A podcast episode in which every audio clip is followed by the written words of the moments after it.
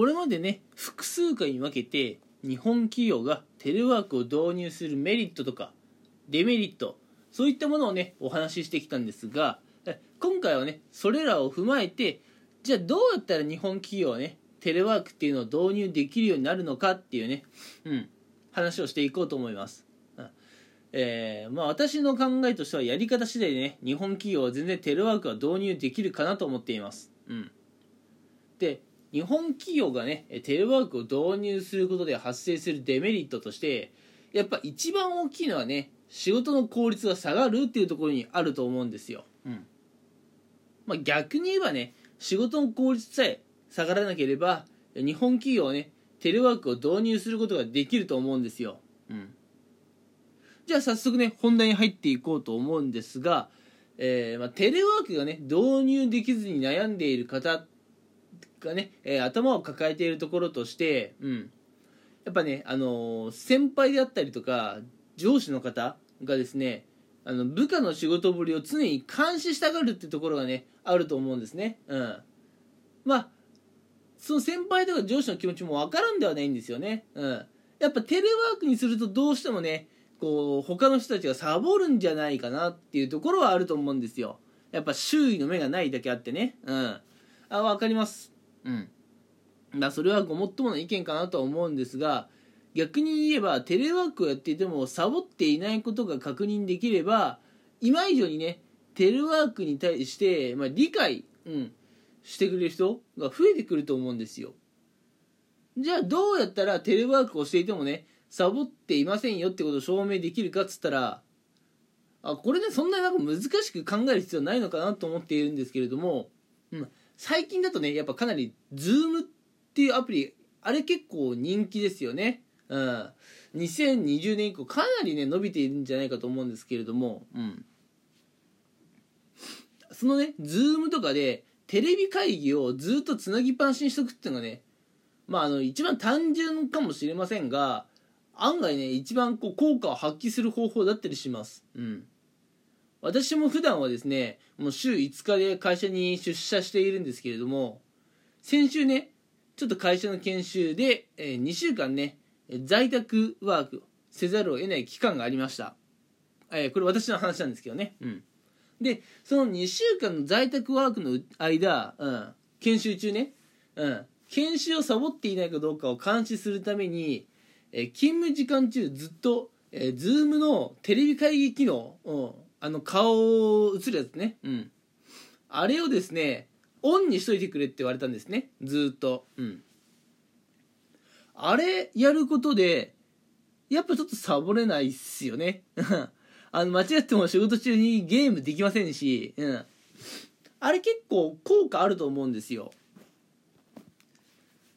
常にテレビ会議でね、周りの人の顔が見え見えればね、うん。それはもう職場にいるのと同じですよ。うん。周りの人がちゃんと働いているっていうのが確認できるので、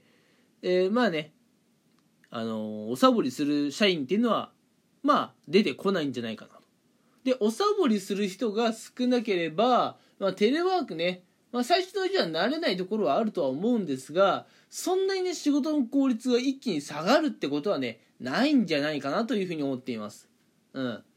なのでね、えー、まあ私みたいに、うん、あの普段パソコンを使ってねお仕事をされているという方はそのパソコンにカメラ機能さえあればまあこれね結構あのー、簡単にね課題が解決できるんじゃないかなと思っていますよ。うん。あの一あの一日中ねテレビ会議つなげときゃいいんですよ。うん。そうやって一日中自分が監視されてる体制を作ればいいんですね。うん。えー、でもうちょっとね細かい話をしていくと、えー、あの普段から Zoom の方でテレビ会議とかをやっておいて、うん。で、もしね、あの、なんだろう、どっか、あの、他のチームの方とね、あの、会議をする必要があった場合には、これですね、スカイプだとか、えー、まあ多分ね、仕事では使わないと思うんですけど、LINE とかで、あの、テレビ会議をすればいいと思います。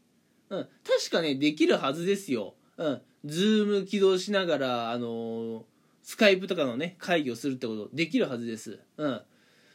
なんでね、まあのズームの方であの顔がね映るようにしておいて音声が入らないようにミュートにさえしておけば、えー、他の人にね自分の顔を監視されつつ、まあ、ただね周りに迷惑な音声は漏れないっていう状況を作りながら仕事ができるはずなんで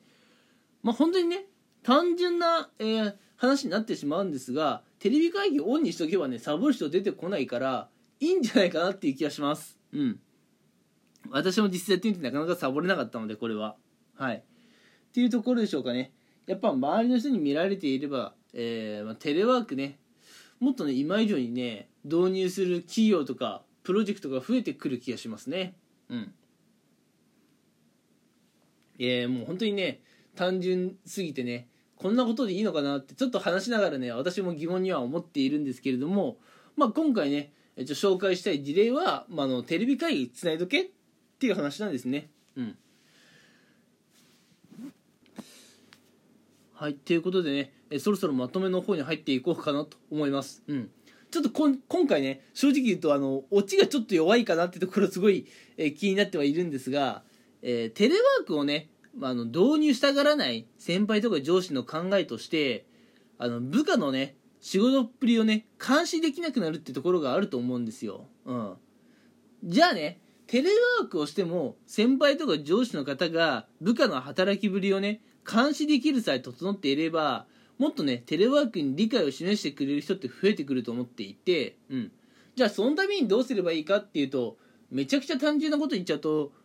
一日中テレビ会議つないときゃいいっていうのがね私の考えです。うん。まあそうする人でそうすることでやっぱサボるにねサボれないと思うんですよ。私自身実際やってみて一日中ねやっぱりテレビ会議つながっているとあの下手なことできないなと思いました。うん。うん本当になんか